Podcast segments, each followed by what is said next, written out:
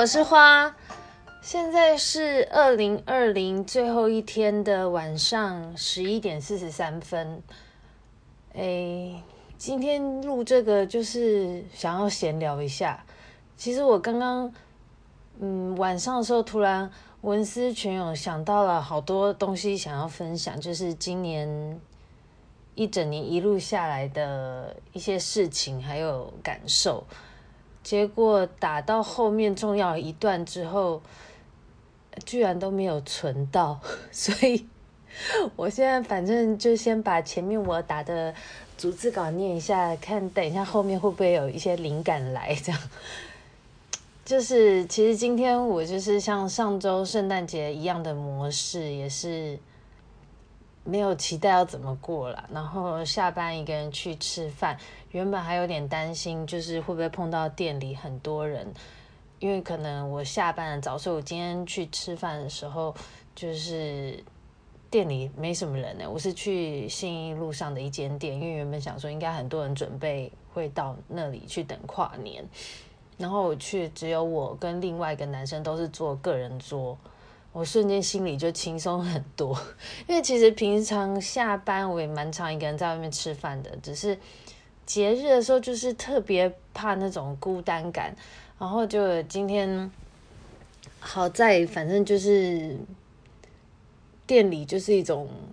轻松的氛围，反正你也不用在意别人的想看法那种感觉。然后我点了烫青菜、蒜香杏鲍菇、臊子面，还有个馄饨汤，很多，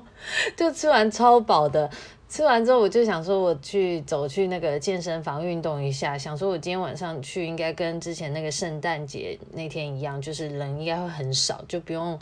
排队等机器什么的。就殊不知，我走到门口发现那个健身房没有开耶，因为之前查 Google 是有营业啊，然后外面也没有写任何公告。我就正要打开手机在在查的时候。旁边有一个机车骑士经过，他就跟我说：“哎，他看到我在查，他说我他刚刚也在查 Google，后来发现他后来发现健身房今天只开到六点，所以原来不是只有我扑空。但我那时候就觉得，就是路人很热心，心里感到有些温暖，就是就是还蛮谢谢他的这样。后来我想说没运动，就去附近走到大安森林公园散个步好了。”就还很轻松惬意的去那个大安森林公园里面有个路易莎买那个红蜜鲜奶茶，因为今天外面真的超冻的，所以手一下就冰了，还好没有下雨。然后边走边喝那个温热的红蜜奶茶，心情还蛮轻松惬意的。因为以前在这种很在意这种大节大节日没有局没有意思，也会觉得很没有安全感。其实这几年有渐渐习惯，就是因为朋友多半有自己的活动，或者自己小家庭的团聚嘛。然后我这两天还有在网络上也有碰到有有人在就是聊天的时候问说跨年要干嘛，我都直接回答说我没局啊。然后对方很压抑，想说怎么可能没有朋友的约？其实我也觉得到我们这个年纪，一直都有朋友的约，不是那种跟。家庭家庭的约，就是还有很多，就是朋友单身的局，我也觉得蛮厉害的。不过今年因为疫情的关系，大环境好像就没有那种过节鼓噪的氛围。虽然台北市还有还是有举行那个跨年活动嘛，不过像我们今天在公司，大家也都没有提到跨年要干嘛干嘛，是感觉就是很像平常的周末周末前的那种气氛。我觉得这样挺好的，因为我喜欢这样。比较平静的氛围，心理情绪比较不会被牵动。结果我在大安森林公园那边走着走着，我自己还不自觉边走边唱歌哦，很放松。然后公园人很少嘛，但感觉也有看到稀稀落落的一小群人是事先。会聚在那里，可能晚点想说在信义路上看烟火吧。然后我就是遇到一群高中女生，不知道高中还国中的，他们就叽叽喳喳走在我前面，然后就听到他们此起彼落在那边说新年快乐，新年快乐，新年快乐什么的。后来我就看他们一下，想说他们一直讲那个。不知道在讲什么，结果居然是对我说，哎，而且还举起手跟我打招呼，我觉得好可爱哦。然后我就也笑着回他们说新年快乐，他们就也对我咧嘴笑了笑，就好像就是整个过节的氛围，大家心情特别好，就是今天路人都好亲切，有一种温馨，但是又保持一种尊重的距离的感觉，就是觉得还蛮暖心的啦。回想这个二零二零年一开始，就是因为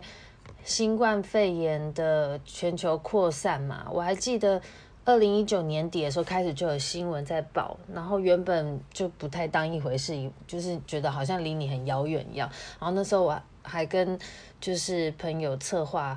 要去日本的滑雪行程，就后来二零二零一月后新闻就开始一直报了，然后公司里面也一直在讨论。我的主管一直问我说：“你真的要去吗？”感觉好像很害怕我回来会影响大家。然后我们家人也是蛮担心的，就不同意我去。那时候偏偏就是日本也还没有进入真正的警戒，总之就是在各种外界压力下，我就决定取消了，因为心理压力实在太大，然后对当时的旅伴还很不好意思，就自己先说取消，就后来我们两个都取消了，但也没难，就是没能拿到全部的退款，我好像就就是给赔了赔了，就是给旅行社一两万吧，然后。之前兴致勃勃，还花了一万多块买的什么防摔裤啊、雪袜啊、手套那些周边，就这样一直放在柜子里。后来疫情就越来越严重，大家都人心惶惶啊，心中就是有也有庆幸说还好没有出国啦。但是像我们在台湾，大概有一个时期就是哪里都不敢去嘛，也不敢去餐厅，不敢去公共场合。那个时候我记得应该恐慌了大约。一算是一两个月而已吧，后来就还是可以轻松的，比较放轻松上餐厅用餐，去电影院，甚至后来今年下半年都有演唱会了嘛。我觉得就是真的很感激，我就是看我朋友从那个国外回来的时候，都说这边是平行宇宙，就因为因为也是因为疫情的关系，我在那个网络 App 上也认识了，就是困在台湾的新加坡女生。然后因为那个女新加坡女生的关系，也认识不少她在台湾这边 co-working place 的一些新朋友。然后我们那时候好像还有一起去福隆，后来我还跟那个女生一起去日月潭玩了两天，就觉得好久没有这样跟好朋友 hang out 的感觉，好像回到二十几岁那种朋友很多很好约的时期，就是其实还蛮开心的。我现在外面已经开始放烟火嘞。嗯，也因为这个疫情的关系，呃，以前我每个月都会参加一个大型的聚会，固定参加一个大型活动也取消了。就是其实那个固定得参加的大活动，我其实一直不是很想参加很久了，就是心中有默默因为今年可以取消这个每个月固定的大活动，感到松了一口气。还有啊，关于出国这件事，过去每年总会觉得好憋哦，受不了，想出国透透气。但是后来是反而因为开始看身边的朋友都一直出国，会很羡慕。一样越是这几年，其实光要找出国找个情投意合的朋友都不容易了。但我个人还是嗯不太想一个人出国旅游了。那记得我之前有一个经验，就是为了硬出国，跟一个相处在一起都不舒服的朋友出去，结果搞得自己身心俱疲，一点都没有放松到。那因为现在大环境的关系，根本不能出国啊，就是好像我也为此松了一口气，觉得不用因为这样羡慕别人，产生那种比较的心态，逼自己也一定要去做一样的事情。那也因为疫情，让我就是开始更爱走向户外，因为今年很多人开始爱去公园呐和爬山，因为之前都不敢在密闭空间嘛，结果一到假日，大家都憋不住啊，想要出去走一走，所以至少就是至少也去公园走走嘛。像那时候大安森林公园就满满满诶，就不至于到摩肩擦踵啊，但就是。很多人 好像假大家假日都快点跑出来透气就对了。那象山就更不用说了，因为身为台北地区最方便到达的小山，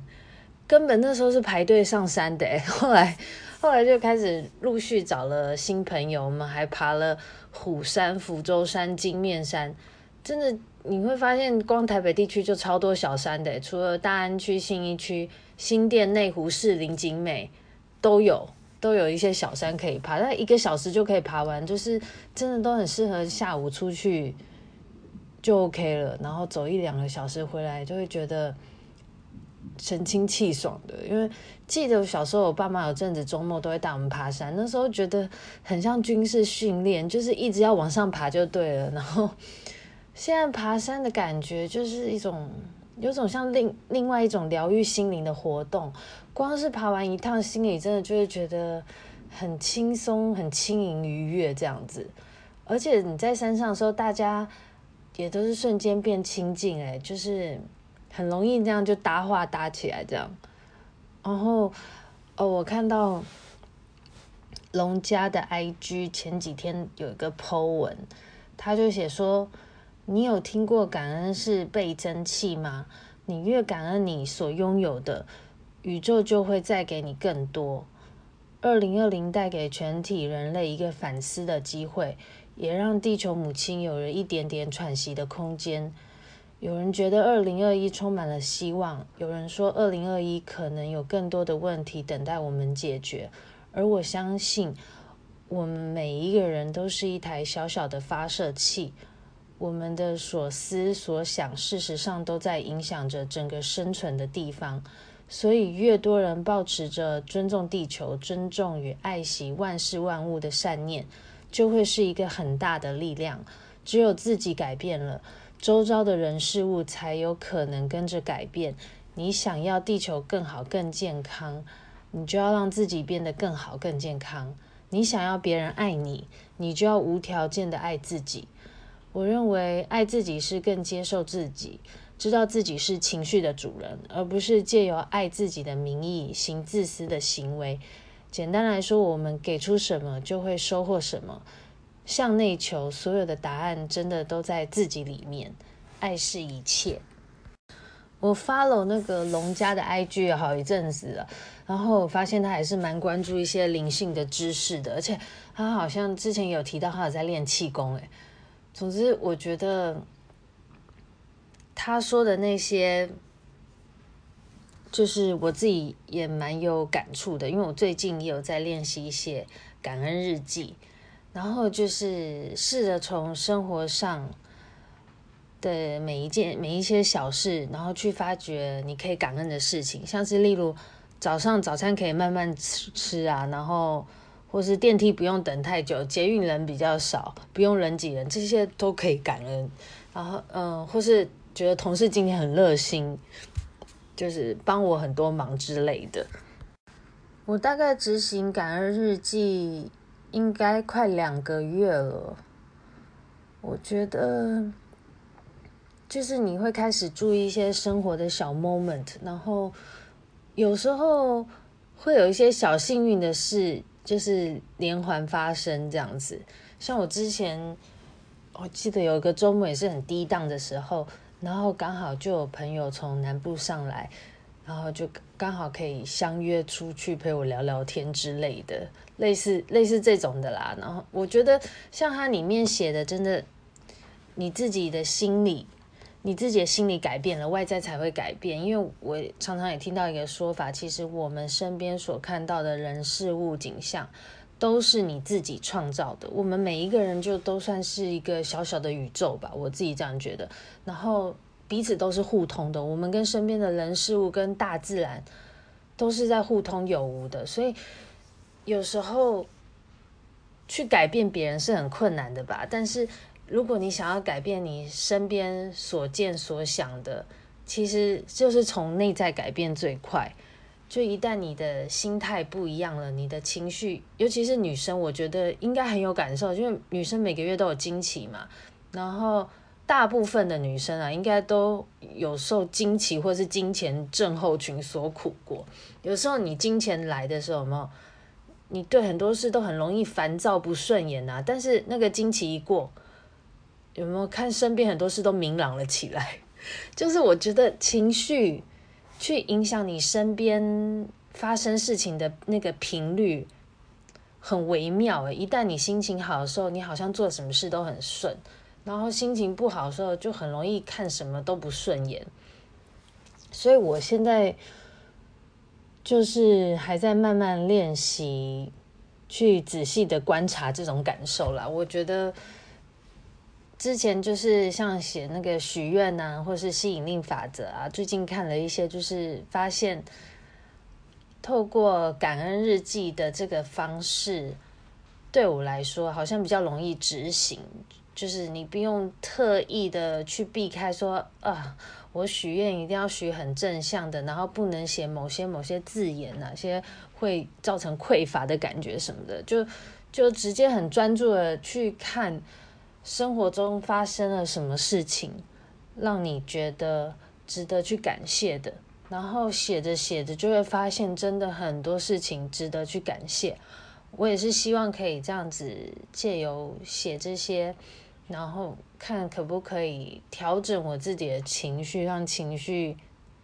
不要起伏这么大，可以更更平静平稳一些吧。看可不可以改变一下整个人散发的频率，然后更容易让好的事情心想事成。这样，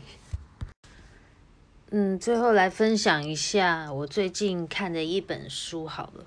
叫做。从负债两千万到心想事成的每一天，是一个日本的作者写的。然后它里面有提到，只要说出五万次谢谢就能改变人生。然后这个作者就是在他有一个很不顺的时期，他就拼命的一直说谢谢谢谢谢谢，讲了五万次，他就觉得他有感觉到他跟宇宙连接在一起。我觉得很奇妙了，反正我觉得谢谢你啊，我爱你这些也是常常网络 Google 会听到，就是关于这种心想事成啊，或者是灵性吸引力法则有关的一些魔力字眼。它里面写说，既然只要说谢谢就能改变人生，那应该每个人都能得到幸福吧？结果就是里面那个宇宙先生就回他说。你身旁有几个人每天不断的说谢谢，就一个都没有，一个两个都没有，就是因为没有人真的肯做这个很简单的事情，所以我觉得，嗯，好像可以真的从这种感恩啊、谢谢这种小小的点去做做看，就总是要真的实验看看，才知道是不是真的真的有这种小魔力。改变不一样的生活频率，让每天都觉得过得很明亮啊，很愉悦，也不用就是，或是心里很安定，这样也好。我已经从二零二零讲到二零二一嘞，就我觉得我没有逐字稿，好像真的没办法好好讲下去。这个二零二零最后一天的闲聊就到这边吧。希望今年二零二一年可以过得更开心。